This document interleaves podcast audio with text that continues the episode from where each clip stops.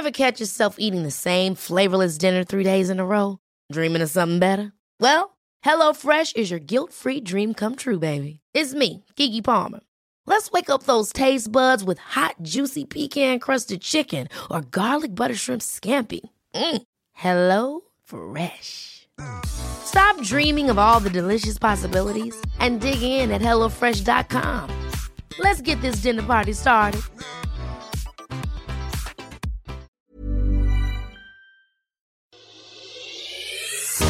Buscamos los límites de la ciencia, el futuro de la tecnología, el alcance de la mente humana.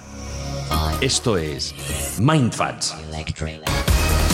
Bienvenidos a Mindfax, donde cada semana buscamos los límites de la ciencia, de la tecnología y hoy vamos a buscar los límites de dónde puede vivir el ser humano. Siempre mirando hacia arriba. Sergio Cordero, ¿cómo estás? ¿Cómo estás, Fran? Muy bien, ¿y tú? Estupendamente. Muy encantado. Alberto Espinosa, ¿qué tal? Ah, bien, vale, es verdad que no tiene micrófono. Jesús Callejo, ¿cómo estás? Fenomenal. Los pies en la tierra, la mirada en el cielo. Recordamos que Mindfax llega a vuestros oídos con la intención de ayudar a la gente que realmente lo necesita. Sí, Mindfaz es una herramienta de hacer el bien y vamos a hacer este mes una llamada de atención a los Reyes Magos y a Papá Noel para que entreguen juguetes a todos los niños que lo necesitan gracias a Juguetos Parque Sur, que nos ayuda en nuestra labor. Y como os decimos, hoy en Mindfax hablamos de hablar en los cielos. Sí, bueno, estoy aquí porque estaba temiéndome lo peor y he tenido que entrar porque he visto el guion, yo había venido aquí a comer una tortilla ¿Qué es esto? ¿Quién es este y de repente señor? me encuentro esto y esto es ina- inadmisible. voy, a, voy a entrar aquí. Me suena, ¿no? Me suena la voz. Le- ¿Se parece a la de Carlos Canales? ¿Es Carlos Canales? No puede ser, Carlos Canales. ¿Eres Carlos Canales? Sí, sí, soy Carlos. Ah, pues sí. ¿Por eso Espinosa no tiene micrófono? ¿Le has dejado tu micrófono a Carlos Canales? Que Dios nos coja confesaos, porque hoy el Mindfax puede ser muy, muy largo. Hablaremos. Ever catch yourself eating the same flavorless dinner three days in a row? Dreaming of something better? Well, HelloFresh is your guilt-free dream come true, baby. It's me, Kiki Palmer. Let's wake up those taste buds with hot, juicy pecan-crusted chicken or garlic butter shrimp scampi. Mm. Hello Fresh. Stop dreaming of all the delicious possibilities and dig in at HelloFresh.com. Let's get this dinner party started.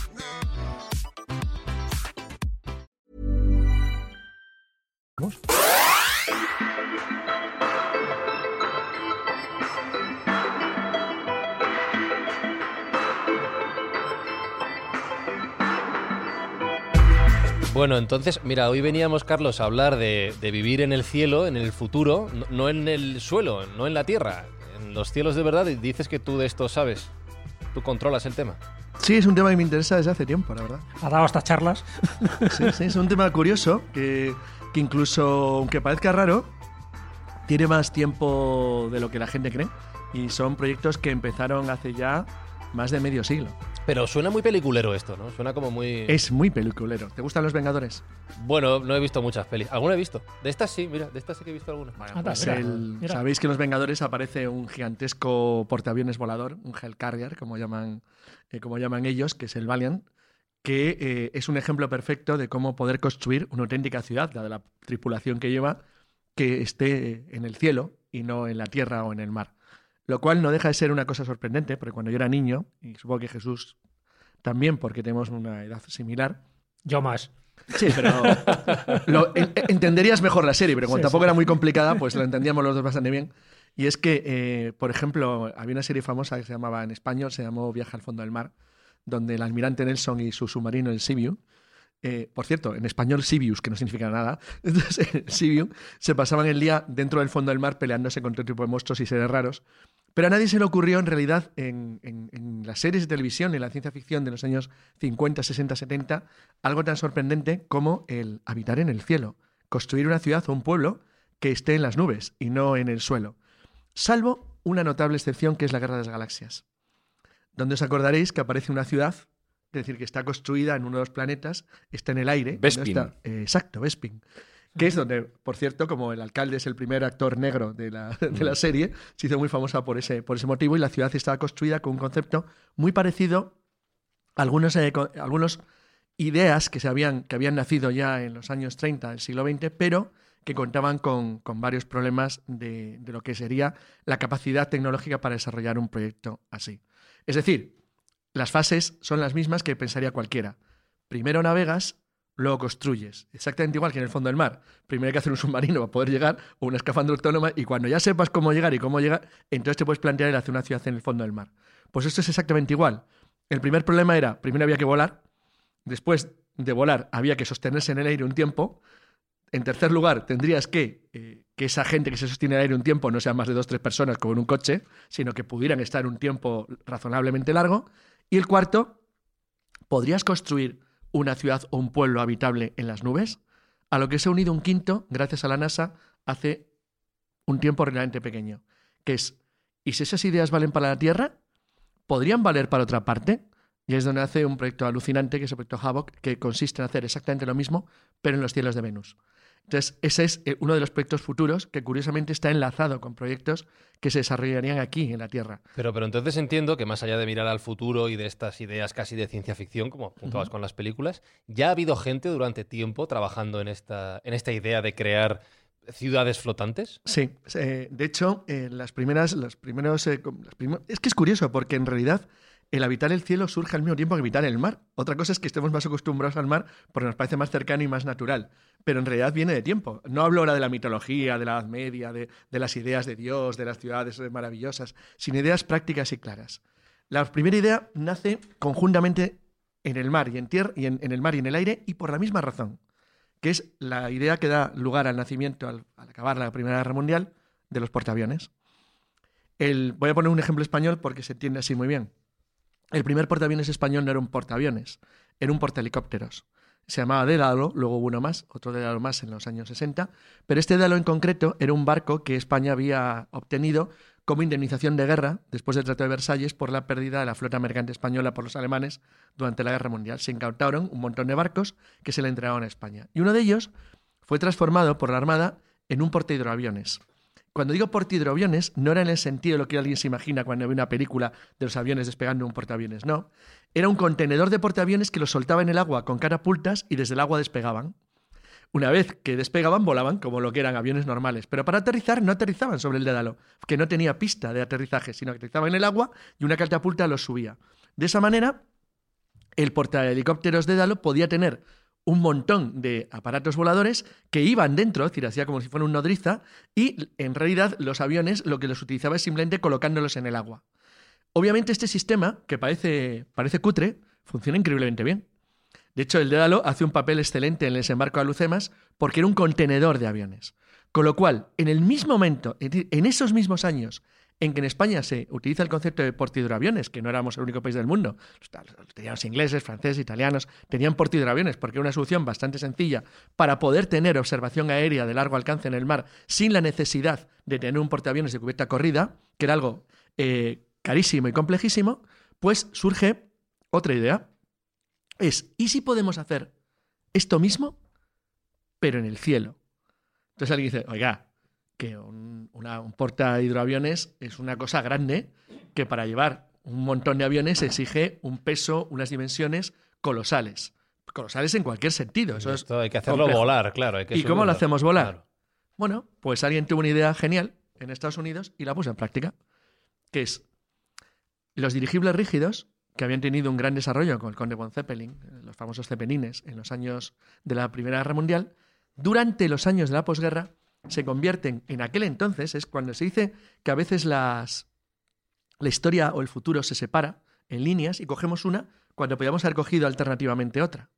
Exactamente igual que alguna vez lo, lo hemos comentado en, programas, Jesús y yo, de la escóbula o, incluso de la Rosa de los Vientos, tiempo atrás, las, las ideas del futuro no siempre son lineales, sino que hay opciones que no sabemos por qué caminamos hacia un lado, pero podíamos haber ido por otro. Ejemplo, la pasarola del padre Gusmao. El primer, la primera máquina voladora más pesa- que, que voló en la Tierra, que voló de verdad, era en realidad un aerodeslizador. Un aerodeslizador que hubiera podido cambiar la historia del mundo. Porque no, no, no funcionaba con globos de aire caliente como los de Montgolfier, sino que era un sistema totalmente distinto. Era una especie de sistema de calentamiento, una especie de toldo que le hacía aerodeslizarse sobre la superficie y hubiera podido perfectamente cambiar la historia del mundo en otro sentido. Bueno, pues los cepelines lo pudieron hacer también.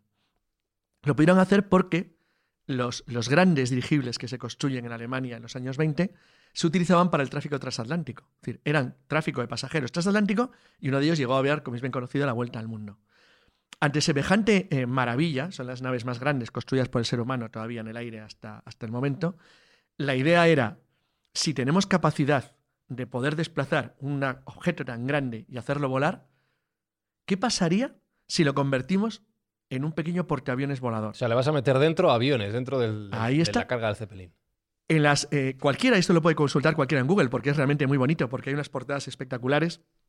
Si alguien construye el Flying Carrier, si le pone la palabra en inglés, que- portaaviones volador, verá que le aparecen montones de portadas de, de Popular Science y, y revistas americanas de los años de principios de los años 30, donde se trabajaba o se eh, pensaba en el concepto del portaaviones volador.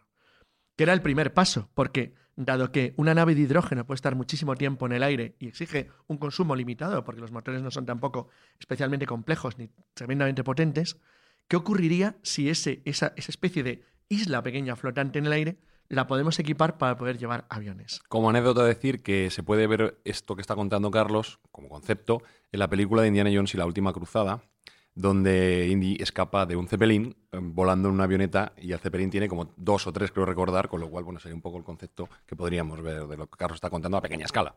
Y va a citarlo porque es el ejemplo perfecto de cómo era. Entonces, el primer ejemplo que se pone es ese, el cazaparásito. Es decir, los cepelines, para aumentar su capacidad de acción, es decir, su capacidad de acción y radio, incluso para protegerse, empezaron a acodar, es decir, colocaban uno o dos cazas que iban colocados sujetos al fuselaje y que en un momento dado podían ser ocupados por dos pilotos y despegar desde el propio cepelín. ¿Cuál era el problema? El problema es que no podían volver, era difícil de recogerlos. Con lo cual tenían un problema de limitación de uso, pero tenían la ventaja de que en determinadas condiciones podía ser de extremada utilidad. Rescates na- navales, decir, operaciones anfibias, reconocimiento en el horizonte de barcos perdidos, etc. Y efectivamente esa era la idea. Sin embargo, los americanos dan un paso más allá, mucho más allá, que es convertir a sus naves voladoras en verdaderos portaaviones. Entonces, había dos, dos formas de hacerlo.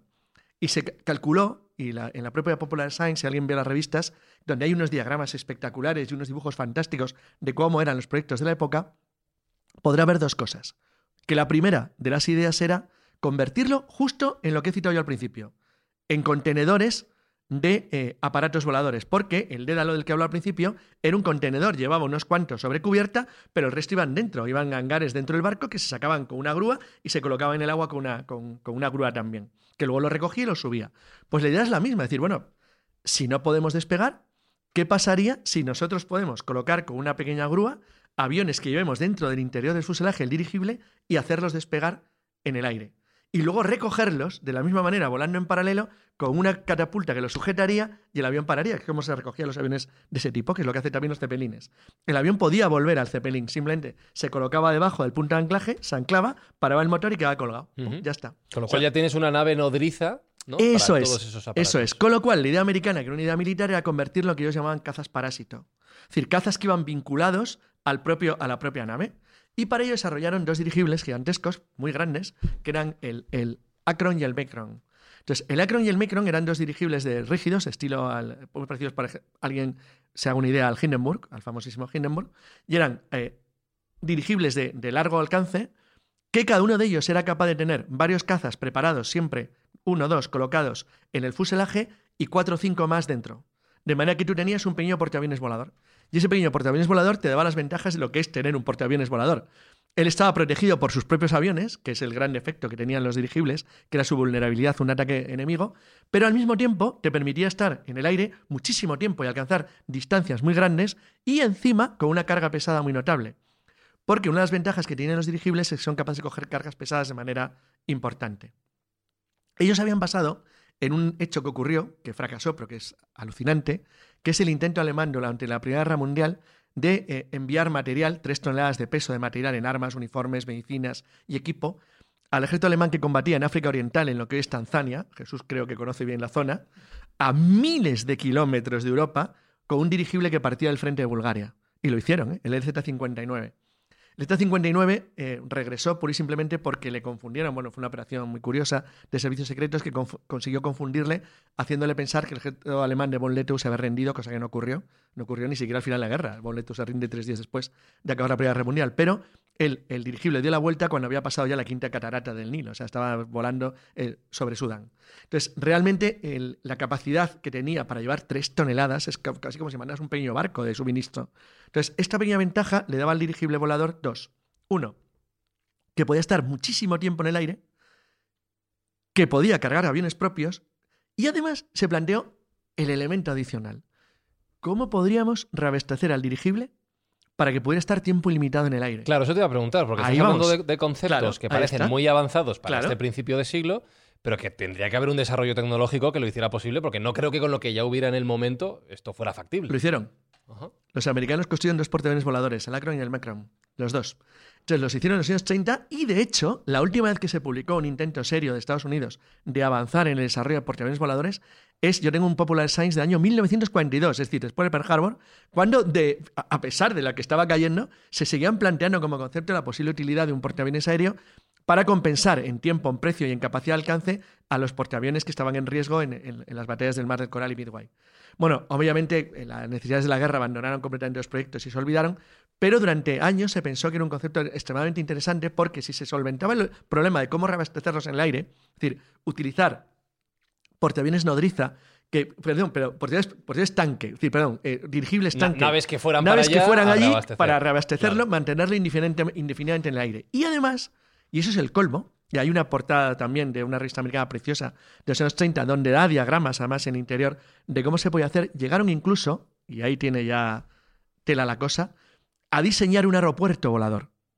Es decir, un dirigible que la parte de arriba sostenía una pista de aterrizaje estándar. Un aeroaeropuerto. Exacto, un aeroaeropuerto, es decir, una base en el aire, literalmente. Claro, las ventajas estratégicas de contar con algo así son notables. Porque aunque la tripulación fuera pequeña, estabas hablando ya de algo bastante serio. Y ahí parte la segunda de las ideas, que es, y sigo avanzando la idea, porque como veréis todo quedó definido en los años 30-40. ¿Y qué pasa si varios dirigibles reabastecibles son ensamblados o son sujetos entre ellos por mediante un sistema mecánico que permita tener entre ellos puentes, pasarelas o sistemas de paso? Pues que acabo construyendo un pequeño pueblo volador. Una pequeña estructura que se puede mantener tiempo indefinido en el aire. Entonces, ahora viene el siguiente paso. ¿Y qué comen? ¿De qué se alimentan? ¿Cómo se enlazan con, con el mundo real y con el mundo vivo?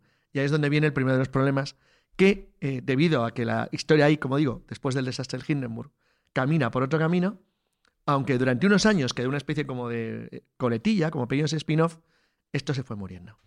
Se fue muriendo porque, bueno, bien es conocido que la idea de la aeronáutica fue por otro camino, aunque en los años 50 los americanos desarrollaron un proyecto que tiene nombre de duendecito, Goblin. Entonces, el proyecto Goblin era un proyecto de establecer grandes bombarderos estratégicos capaces de llevar cazas parásitos para defenderse de ataques eh, rusos durante la Guerra Fría.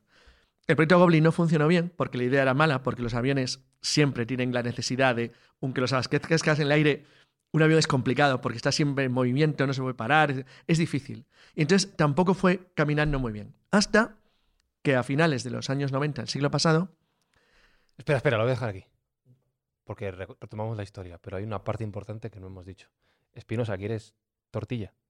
Retomamos un poco de combustible. ¿Quieres? Es que me está poniendo carusa. Va- Vamos a, vamos a pensar en lo que nos ha dicho Carlos, hacemos una pausa, comemos tortilla y volvemos en nada, en 20 segundos. Trae para que el tenedor.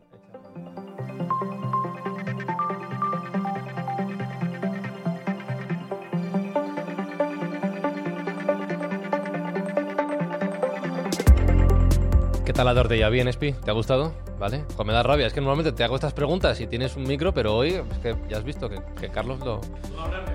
Ah, de lejos, pero no se te oye bien. Claro, es una faena. Eh, vale, entonces estábamos en los años 90, eh, donde se retoman estas ideas. Porque como bien has dicho, Carlos, quedaron paradas. Evidentemente el desarrollo fue por otro lado, pero en los 90 alguien tiene una idea para continuar con todo esto. bueno, tiene mucha gente y es que la- el final de la Guerra Fría hace que de repente un montón de ideas extrañas que había por ahí más o menos ocultas, porque todo se subordinaba obviamente durante la Guerra Fría a las necesidades estratégicas tanto de americanos como rusos y sus aliados, con lo cual estaban todos centrados en lo que estaban. Pero al acabar, vuelve de nuevo el tiempo de las ideas originales y, como diríamos ahora, frikis. Y claro, había un montón de gente que había seguido trabajando en el desarrollo principalmente de dirigibles para cargas pesadas, tanto en Rusia como en Estados Unidos, sobre todo en Rusia, Ha habido siempre interés, es un país gigantesco, con espacios deshabitados enormes, donde llevar cargas pesadas con algo que encima sea cómodo y pueda hacer un aterrizaje en vertical y horizontal sin la necesidad de contar con grandes pistas preparadas, era algo útil e interesante. Ya habían seguido investigando. Pero una de las buenas cosas que tiene la ciencia act- actual, la ha tenido siempre, pero ahora es muy importante, es la cantidad de ideas que pueden ser aprovechadas por gente que está pensando en una cosa, pero que aprovecha el pensamiento de otras personas que tenían originariamente otro fin, pero dice, oye, esta idea que tenía este tío para esto es muy buena. Como tú te- que te has colado en el programa de hoy. Exacto, Eso es, básicamente lo Igual. mismo. Entonces, Mm. esto suele funcionar. Y un, uno de, los, de las cuestiones que empiezan a crecer es la idea de... Esto lo he vivido yo, con lo cual así tengo que decirlo. En los años 80 era una gozada viajar por el mundo. O sea, la primera vez que yo fui en un 747, que ya no sabéis lo que es las nuevas generaciones, no sabéis lo que os perdéis. O sea, aquello molaba un go. ¿Tú sabes lo que era tener espacio? Para las patas, para Sí. moverte, para no. andar. No, no. Aquello era una maravilla. O sea, ir en un Boeing, en un 747 era una gozada. Entonces, tú ves esto, que es como una especie de autobús de línea donde vas amontonado y grita el Sí. piloto, vamos, que no vamos. Entonces, es una un verdadero horror. Aquí no hay quien viaje. Claro, el coste tampoco era el mismo. ya, los aeropuertos. ¿Qué, qué, es el, qué es el dinero? Entonces, no viajaba gente, no viajaban los que tenemos que viajar. El resto estaban todos ahí en tierra y punto. Entonces, con el 600 y las maletas encima y tal. Entonces, entonces era un mundo. La élite. Donde no había, no, había, no había colas en los aeropuertos, no había terrorismo, con lo cual no había controles sobre los aeropuertos. No había Ryanair, con todos los No había nada, no había nada. Entonces, como viajabas y era una gozada. Entonces, a partir de los 80 eso se empieza a volver un asco, todo el mundo empieza a viajar y se va amontonando. Y entonces, a alguien se le ocurrió una idea tan tonta, porque claro, pues imaginaos un rico, estos pu- putrefactos, que un dice, aunque tengas un avión privado, un avión privado está muy bien. Pero claro, para irte a Japón no. Entonces ya no llegas. Entonces, claro, ya se te hace incómodo. Entonces, está 14 horas metido en un avión. Por sin si tenéis poder- dudas, le ha dado un golpe al sin- micrófono sin y lo ha tirado. ¿vale? moverte, Para- es incómodo. Sí. Entonces, supongo que alguien tendría la idea un día, ¿qué hago yo aquí metido? Aunque vayas en primero, aunque vayas en primera estratosférica, es decir, ¿qué coño voy aquí metido con toda esta gente para luego pasar un control aeropuerto de una cola de tres horas? Y- Esto es aburrimiento. Tiene que haber otra forma de hacerlo. Entonces, claro, alguien se dio cuenta que hay formas más elegantes de viajar. ¿Quién tiene prisa para tener que estar en ocho horas en Nueva York? Lo mismo puedes tardar un día y medio, pero tener una buena comida, tener un baile, tener una fiesta, y no tienes por qué ir por mar. Y se les Pero esto, volvió es, esto es casi un crucero. es lo que era, lo que era ir en el Hindenburg. Eso, exactamente eso. Y eso está muy bien, por ejemplo, la película Indiana Jones que ha citado Sergio. Se ve perfectamente el ambiente del, como de salón elegante de, tipo años 30 del, del y con del cocinas. Claro, con eh, porcelana en las mesas. una cosa bien hecha, con orquesta, y una cosa bien hecha. Claro, una cosa bien. Entonces alguien volvió a pensar, bueno, con el boom del turismo que hay, que todo el mundo está moviéndose hasta este desgraciado año por el planeta completamente, ¿por qué a lo mejor no habría un mercado para gente que quiera hacer las cosas despacio, bien y con cierto estilo? Pues muy bien. Y además tienes otra ventaja. Los aviones tienen un defecto. Es que aterrizan y despegan de los mismos puntos, aeropuertos. Pero un dirigible no tiene por qué. Un dirigible puede ir donde le dé la gana y puede parar donde quiera. Porque un dirigible incluso podría, en un caso de necesidad, bajar donde le diera la gana, dado que no está supeditado a la necesidad de tener un aeropuerto. Esto te da una libertad total, porque te permite ir, por lo tanto, imagínate que eres un turismo de lujo. Yo no puedo ir a la- al atolón de. Bueno, eh, mal ejemplo que iba a poner de Qualen. Es decir, un atolón perdido del Pacífico porque no tengo dónde aterrizar. Tengo que ir en barco, en avioneta alquilada, una vez que aterrice, pero mi dirigible puede llegar donde quiera. Sí, con tal de tener una explanada lo suficientemente grande, ¿no? O otras soluciones. Y ahí van lo de las ideas de terceras personas. Ahora veréis, ahora veréis. Entonces, digamos que empieza a haber promotores turísticos que empiezan a darse cuenta que lo mismo hay un mercado para ricos interesantísimo en el aire, en los viajes de naves voladoras estilo Zeppelin, pero muy modernizadas, con criterios modernos, construidas de una manera distinta y con una ingeniería mucho más innovadora, aprovechando además la tecnología moderna que nos permite hacer cosas muy superiores. Y ahí donde él hace una de las primeras ideas. Pero esa idea se combina con otras tres en paralelo. Ideas de hostelería terrestre toda la vida, es decir, bueno, a lo mejor lo que podemos hacer es una red de hoteles donde recibir a las naves voladoras que con una especie, los dirigibles, los, eh, las estaciones dirigibles tenían una especie de torres, que a lo mejor recordáis si habéis visto cuentas del Hindenburg, que era donde se anclaba el dirigible. El dirigible se anclaba. Se anclaba directamente en una especie de torre y ahí se le reequipaba, suministraba de material, etcétera. Se le inflaba de gas, lo que, lo que hiciera falta. Bueno, pues este tipo de torres se pueden construir. Es muchísimo más barato que un aeropuerto, es una torre, y podrías establecer un- puntos de estaciones de torres vinculadas a resorts o hoteles de ultralujo en los sitios más recónditos del planeta y viajar por el aire. Y ahí viene la tercera idea. Voy sumando ideas de gente. ¿Y por qué vas a tener que acercarte con el dirigible a una determinada isla? Si ahora existen helicópteros pequeñitos tipo Robinson R-22 o incluso platillos volantes como lo de Moller, como el 200G, que te permiten bajar y hacer excursiones, entonces pues se podía meter pequeñas navecitas voladoras, adosadas o dentro, en pequeños hangares de cubierta, que te permitirían bajar para hacer excursiones o bajar a un lugar sin necesidad de que la nave nodriza principal lo hiciera. Va sumando cosas. Cuatro, tecnología. Los dirigibles tienen un límite muy curioso, que además cuando me enteré, a mí me, me llamó mucha atención. Digo, ostras, no sabía cuál era. Porque dices, bueno, entonces ¿dónde está el problema que esto no se haga? El problema es muy tonto, pero el problema es gordo. El problema es el agua. Y el agua pesa. La gente bebe mucho. Los humanos bebemos. Qué manía. Entonces tenemos esa maldita manía. Entonces, como bebemos, el problema del agua era uno de los problemas que le. El problema del agua es en los dirigibles el mismo problema que tenían las galeras. En la Edad Media, del siglo XVI. Una galera era más o menos rápida en función de la comida y agua que llevara. Y llegaba más o menos lejos en función de lo que tardas tú en bebértela. Porque en el Mediterráneo en verano hace mucho calor. Eso en el siglo XIX se convierte en un problema con el carbón. Es decir, tú puedes llevar o munición o carbón. Si llevabas mucha munición, no ibas muy lejos. Si ibas muy lejos y te pillaban con poca munición, munición, tenías claro. un problema. Entonces, bueno, pues es exactamente igual. El agua es un elemento esencial y pesa. Con lo cual, una de las soluciones es aligerar como sea la estructura de peso del dirigible, de la, de la nave voladora. Y ahí aparecen componentes nuevos como el aerogel. Componentes de ultra resistencia que son muy ligeros y que no pesan. Dice, bueno, ya tienes los cinco componentes. Entonces, ahora todos, hasta ahora, porque hasta ahora no he cambiado la idea, estáis pensando en un dirigible. Olvidarlo. Ellos no hacen dirigibles así. Están pensando en otra cosa. Y esa otra cosa, el primero de los proyectos, y aquí paro para conversación, es de un despacho inglés de arquitectos, muy conocido, ingenioso, se llama Powell. Entonces, Simon Powell desarrolla una idea nueva de cómo podían ser naves voladoras del futuro. No en el sentido que habían seguido todos los diseños de dirigibles modernos que hay a patadas, que van desde forma platillo volante hasta forma tradicional de puro, sino que es- este tío tiene otra diferente. Es decir, no, vamos a construir una cosa distinta. Imaginaos una pirámide como la de Keops. Sí. Imagínate que pegas una pirámide como la de Keops por debajo, apuntando hacia abajo. Ajá. Te sale una especie Como, como, un diamante. como un diamante. Pues son diamantes voladores. Como pequeños diamantes voladores cargados de hidrógeno, y dices, ¿y por qué hidrógeno? Si el hidrógeno es inflamable era lo que llevó al, al final Hindenburg, ¿no? Todo mejoró en esta vida. Ahora ya no es peligroso. Entonces, el hidrógeno pesaría menos que con globos, no sé por qué, pero con globos es una explicación química muy notable que con globos de helio.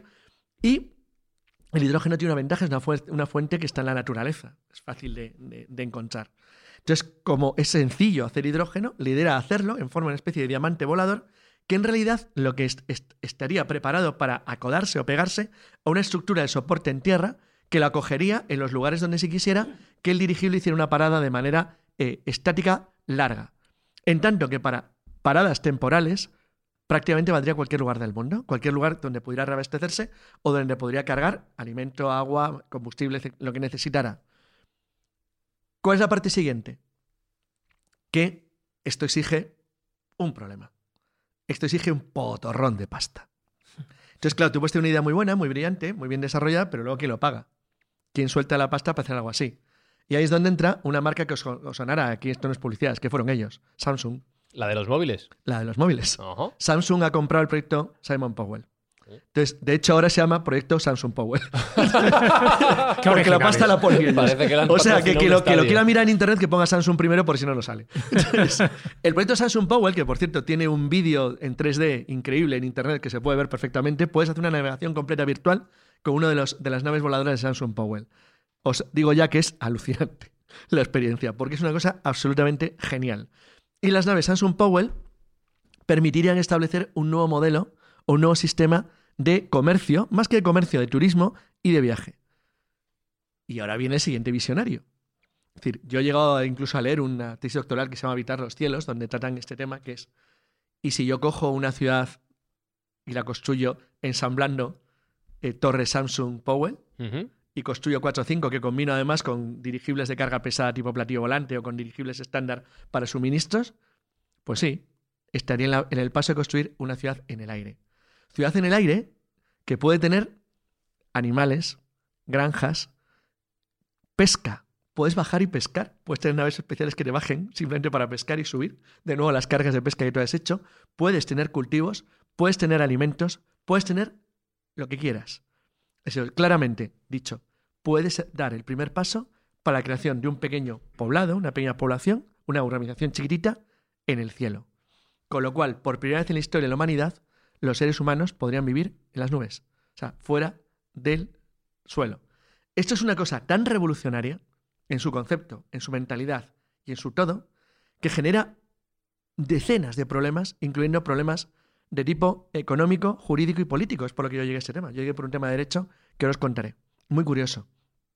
Ahora citaremos estos problemas, porque son serios, ¿eh? Y afectan de una manera muy clara al desarrollo de estos proyectos, porque hay gente que esto en vez de estimularle lo que le está dando es miedo.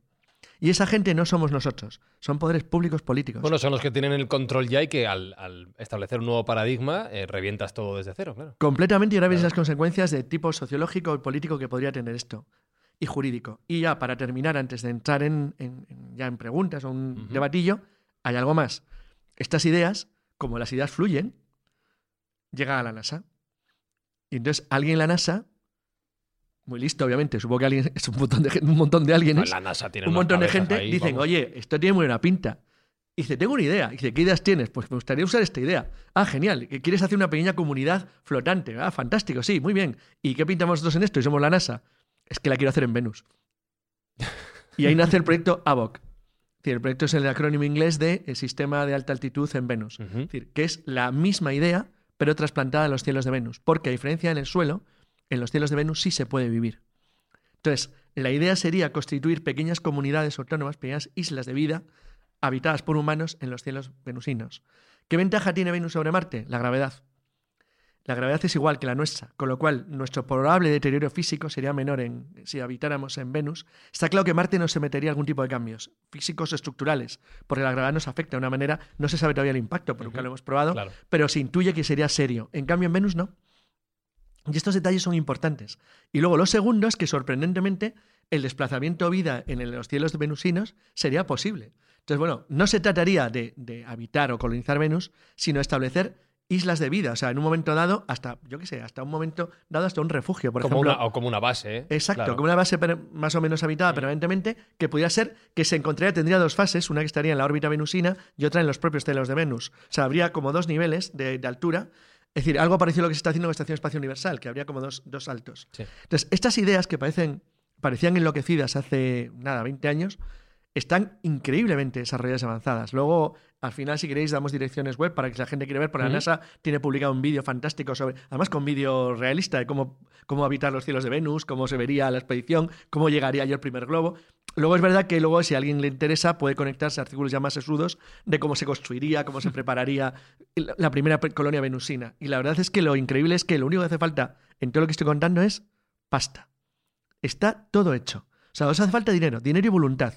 Y ahí es donde también vuelve uno vuelve a tocar el tema político. Y es que lo que yo percibo es que a- al mundo le hace falta un desafío, como fue la carrera espacial. O sea, nos falta algo, nos falta empuje, nos falta decisión.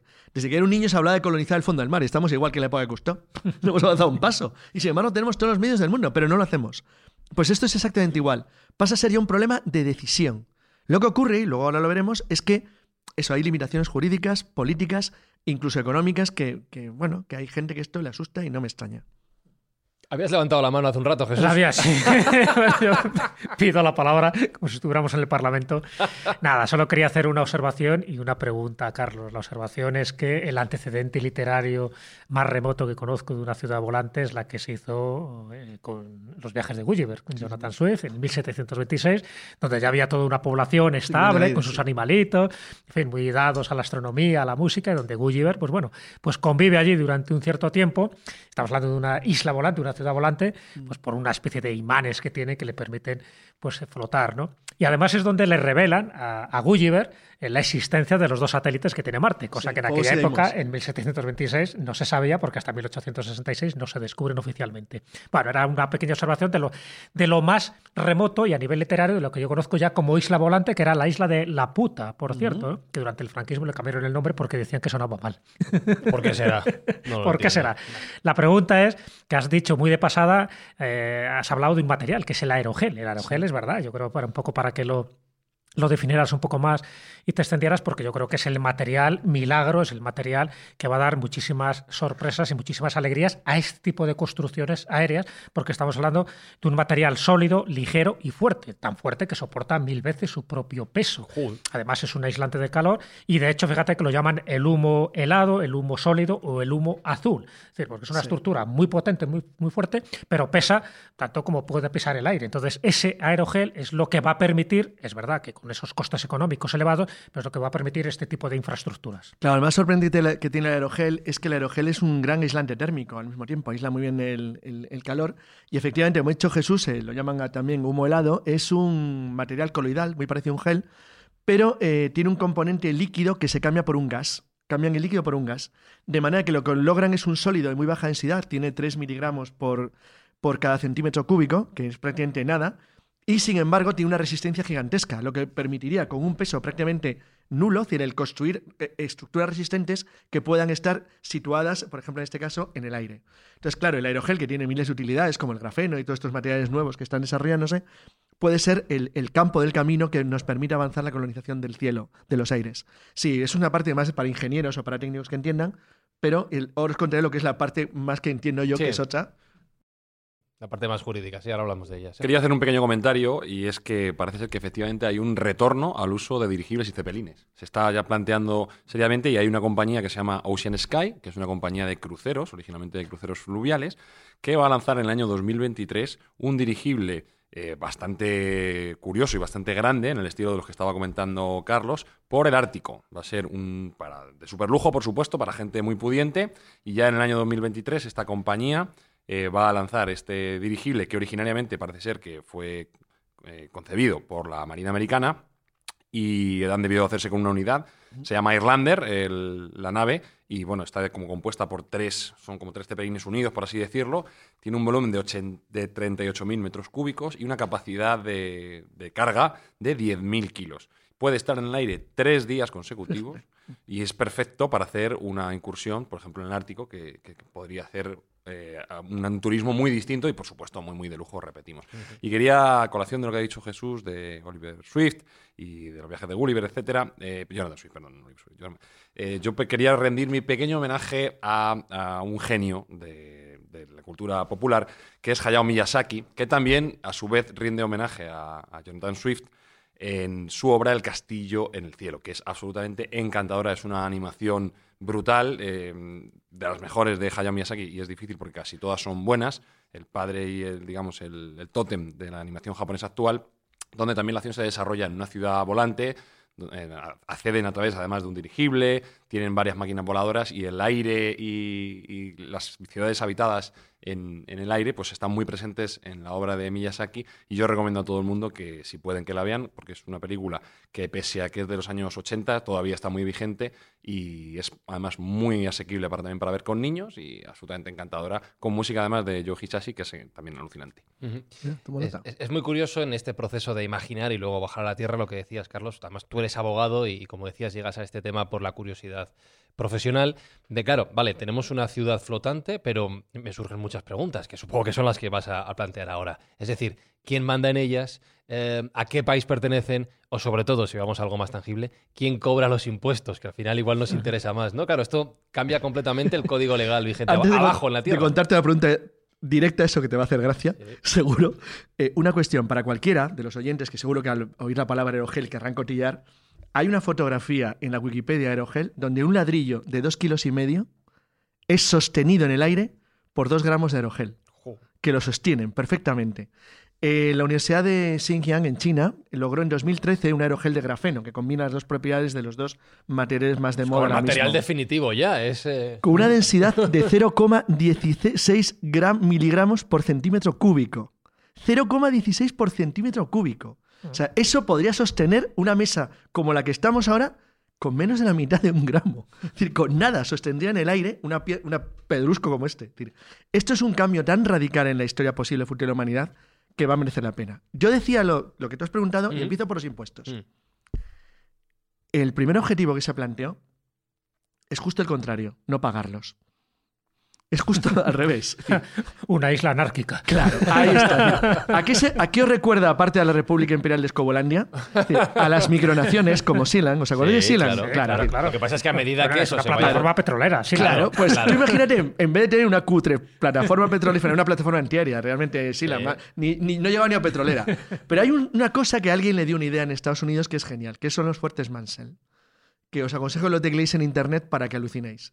Los fuertes Mansell, que parecen sacados de una película de ciencia ficción totalmente, eran una cadena de fortificaciones costeras británicas que se construyeron en, el mar. Están construidas en el mar sobre pilotes que están entrelazados entre ellos y construían una barrera artillera delante de la costa británica para protegerla de una posible invasión alemana hace eh, decenas de años. Bueno, pues si tú quieres creer, hacer una estructura de ese tipo, claro, si esa estructura es capaz de volar, puedes construir una urbanización que tú puedes colocar en principio donde te dé la gana del mundo. Pero claro, los estados solo tienen soberanía, y esto es interesante, para los que hayan estudiado Derecho lo, recordarán, porque es parte del derecho internacional público, y es que el- el- la soberanía de un estado se ejerce sobre el territorio, el mar, el mar que lo rodea, a una distancia que ha ido cambiando, ahora muchos están en 200 millas, y el cielo que está por encima. La vertical. Exacto. Hay un espacio aéreo que está encima del territorio. Con lo cual, eso significa, por a su contrario, que si los estados tienen derecho a su cielo soberano, de soberanía, donde no hay estados, el cielo es libre. Los mar inter- mares, eh, inter- aguas internacionales. Exacto, las aguas internacionales, y el aire internacional, Claro. el espacio internacional. Con lo cual, si yo declaro, y viene el primer problema, que mi pequeña urbanización, vamos a poner solamente 50 habitantes. Oye, 50 habitantes, que es otro tema, las, el número y los pobladores, que esto es interesante, porque la gente se ha olvidado que hace 100, 200, 300 años, cuando los europeos colonizaban el mundo, tú podías establecer soberanía sobre un territorio con a lo mejor una pequeña estación naval que tenía 20 personas, ¿eh? O 10. O 10, ¿eh? Y ejercía soberanía sobre territorios inmensos. O sea, Fuerte San Miguel en Nuzca, por el que España declaró su soberanía por Alaska entera, tenía simplemente una pequeña guarnición de fusiles de montaña y cuatro tíos que estaban en el fin del mundo. La isla de Juan Fernández, que era el punto más remoto del imperio español probablemente, tenía una microguarnición para prisioneros ahí políticos, que la- estaba literalmente, bueno, en la quinta puñeta, o sea, no había nadie allí. Entonces, y tú podías ejercer soberanía sobre un territorio porque tenías un elemento de soberanía representado. Eso significaría dos problemas. Yo construyo mi pequeña población en territorio internacional. Primera cuestión, ¿quién matricula o abandera el pueblo, igual que un barco? Ujú. es una nave, en principio. Las naves, al igual que los barcos, tienen bandera y estructura nacional. Pero, ¿y si yo compro una patente de las Islas Cook, por poner ejemplo de país de abanderamiento clásico de mercantes eh, para ahorrar impuestos? Y con el mismo abanderamiento de las Islas Cook, decido comprarles también la posibilidad de abanderar aeronaves. Y esas aeronaves construyo que es un polo y lo coloco en el medio del Pacífico. Y dice, bueno, pues está en el medio del Pacífico en el aire, no pasa nada. ¿Eso es territorio de las Islas Cook? Primer- primera duda. Claro. Segundo, ¿podría ejercer las Islas Cook soberanía territorial por el entorno? Tercero, es que encima su pueblo se puede mover. Entonces, este tema está hipertratado en otro asunto que no vamos a tocar hoy, que es fascinante, que es, eh, el origen fue de Julio Verne, que si no me equivoco, que es el de las islas móviles. Las islas que se mueven, que es el proyecto Zolpini de construcción de una isla de 50.000 habitantes, esto es más serio, que se puede desplazar sola. Cuidado, al igual que Samsung se ha quedado con el proyecto del aire, el que ha comprado el proyecto Zolpini es Alstom. Sonará también, por ser los constructores de los trenes de alta velocidad. El consorcio francés Alstom ha cogido el proyecto Zolpini de fabricación de una isla móvil. Eh, exactamente igual que Samsung se ha quedado con el de ciudades en el aire. Entonces, ahora esto parece todavía un pequeño borrador, porque estamos en 2020. Pero cuidadín, que esto va en serio.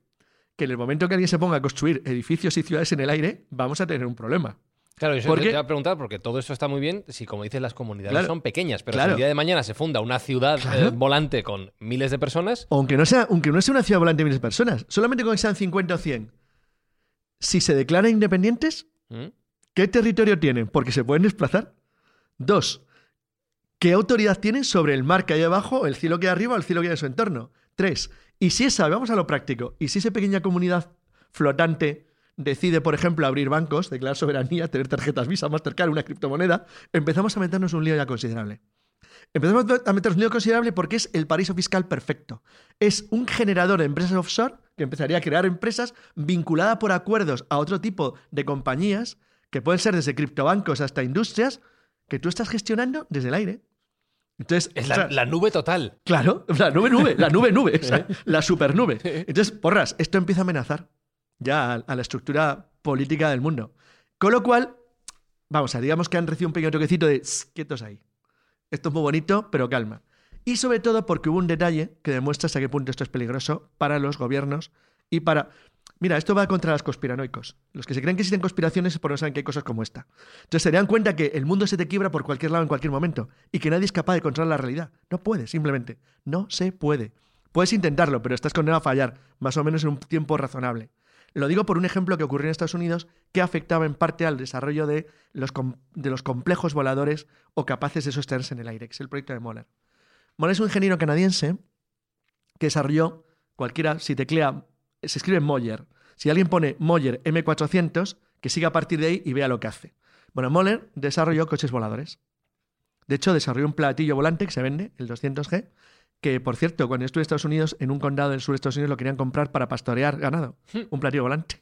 Y la policía del condado que estuve me regaló una maqueta de un Moller 400 pintado con ya con la policía del condado, con su coche de policía. Son coches voladores. Bueno, pues los, los Moller tenían, a pesar de desarrollaron todo un tipo, de- definieron modelos, no ellos, sino empresas que colaboraban en la idea de cómo se podría definir espacios de vuelo aéreos, zonas de aerovías, para que no vuele cada uno libremente, sino que igual que una autopista, tú vas a señalar en el aire qué zona puedes navegar o moverte, cuál zona sí, cuál zona no, y a qué altura de vuelo. Todo eso parece razonable, por temas de seguridad civil de vuelo, parece lógico. Pero en realidad, cuando el gobierno americano fue a por Moller, que fue, todo esto le da igual.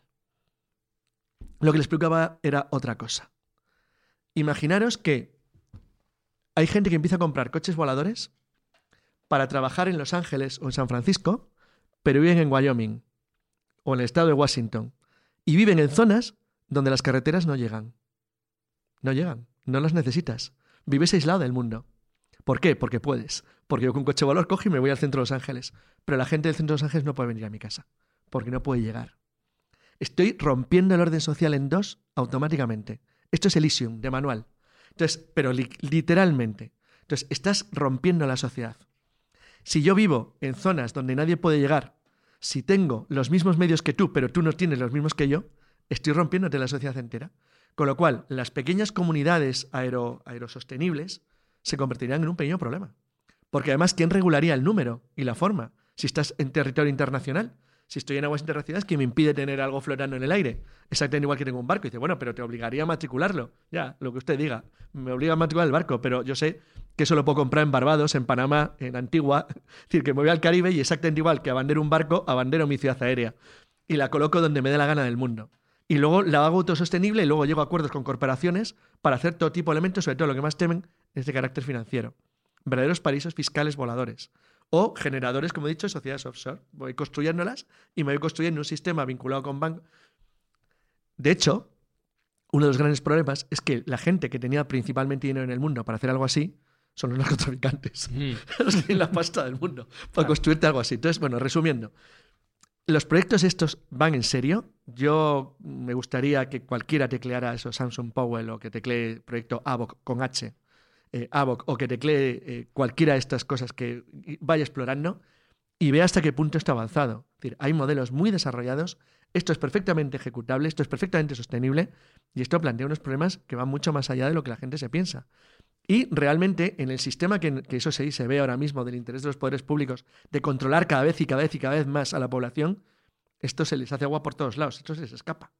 Se les escapa, se les escapa literalmente de las manos. Entonces, claro, exactamente igual hicieron todo lo posible para, para evitar, o sea, hecho, el, nacimiento de comunidades de, pequeños paisitos independientes, que el resto no son, no son países en la práctica. Es decir, cuando el Reino Unido liquidó todas las islas de Barlovento, de aquel Barlovento, para convertirlos en micropaíses, lo único que ha hecho es un, un paraíso fiscal tras otro. Ha creado 14, 15, 16, 17, 18, lo cual les viene a ellos muy bien y a cierto tipo de economía también. Pero en la práctica esto se podría convertir en algo absolutamente ilimitado y sobre todo eh, está bien claro que quien va a organizar esto es la gente que tiene el dinero y el poder. Esto no va a hacer un pobre que esté ahí tirado una chabola en Río de Janeiro. Esto va a hacer los súper ricos. Gente con acceso a cualquier lugar del mundo en cualquier momento y de cualquier forma. Con lo cual estarías creando directamente, sería el primer paso para crear una nueva estructura en la humanidad. Una nueva estructura sociopolítica. Y esto sí que es un cambio siempre como mínimo amenazador para cualquiera. Aparte de que hasta ahora esta gente dependería de los niveles de construcción de las grandes naciones capaces de fabricar esto. ahora. Ahora, no en el futuro. Entonces, la verdad es que creo que los interrogantes que se abren son más que las respuestas, pero que en mi opinión, visto cómo funciona el mundo, es que esto no se va a poder parar. Tú que eres tan el optimista del grupo, Sergio, ¿tienes la misma visión a futuro que lo que plantea Carlos? Bueno, es un sueño libertario, ¿no? Lo que está planteando Carlos. Yo creo que coincido con él, que es una tendencia imparable. No sé lo que tardará en llegar, pero que va a llegar es seguro, porque la gente quiere muchas veces independizarse y ahora mm, las sociedades están muy fragmentadas económicamente y hay un porcentaje de súper ricos que se quiere separar de, de sus prójimos, ¿no? Entonces sí, sí coincido en que, en que es una tendencia que no, no sé cuándo llegará, pero que va a llegar seguro. Vaya lección, Jesús. Sí, como todo, es ambivalente, tiene unas cosas muy positivas, ¿no? El poder vivir en el aire con todas las ventajas que eso genera, pero también tiene unas, unas consecuencias bastante negativas, y no las ha comentado Carlos, que serían las militares. Si tú creas unas ciudades militares eh, aéreas, volantes, sabemos que son puntos geoestratégicos, porque desde el aire tienes un mayor control para cualquier actividad bélica que quieras desarrollar en la Tierra. Es decir, que eso nos genera muchísimos problemas. Y el otro es el de las élites. Él ha citado de pasada el ISIL. Es crear dos grupos sociales, siempre lo ha sabido, ¿no? El de los pobres y los ricos, pero en este caso mucho más acentuado. Los ricos vivirían en esas ciudades o bien en la estratosfera o fuera de la estratosfera, en sus ciudades idílicas, volantes, con todos los servicios, y en la Tierra se convertiría en una especie de gueto. Es decir, ese es el riesgo que también tenemos. Si lo hiciéramos bien, es decir, si esto, si la ciencia fuera con conciencia y fuera con una ética determinada, es, es un planteamiento para la superpoblación que sería ideal, donde todos viviríamos en armonía. El problema, como siempre, es el ser humano que al final, más que tener objetivos altruistas, a veces tiene objetivos egoístas, y los egoístas son los que nos llevan siempre por el mal camino. Bueno, Mindfactors, yo creo que este programa ha sido un esguince mental de manual. Ha sido 50 minutos ya muy intensos de aprender mucho. Así que yo creo, Espinosa, que nos hemos ganado la tortilla otra vez, ¿no? Dale, dale, vamos. Dale, dale, dale.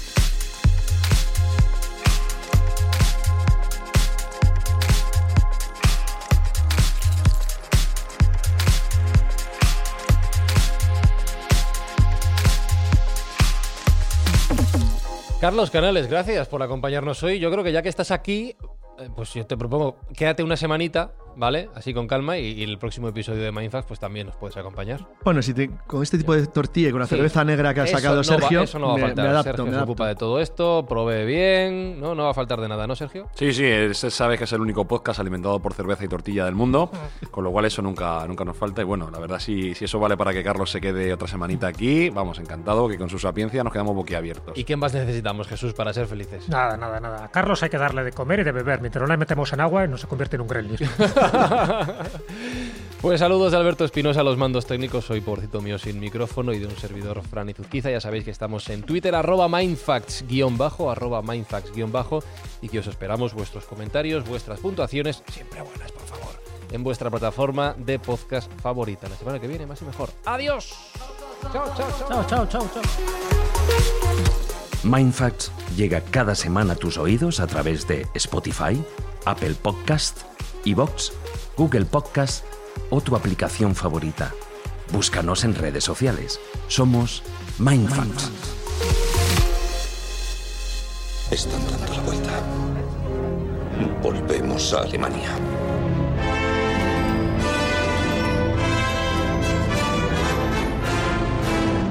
Creí que tardarían mucho más en descubrir que no les funciona la radio. Vamos, padre, deprisa. Vamos, padre, vamos. No sabía que supieras pilotar aviones. Volar, sí. Aterrizar, no.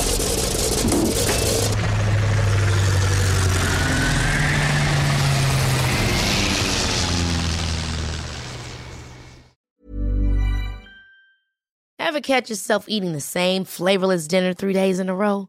Dreaming of something better? Well, HelloFresh is your guilt-free dream come true, baby. It's me, Kiki Palmer. Let's wake up those taste buds with hot, juicy pecan-crusted chicken or garlic butter shrimp scampi. Mm. Hello Fresh. Stop dreaming of all the delicious possibilities and dig in at HelloFresh.com. Let's get this dinner party started.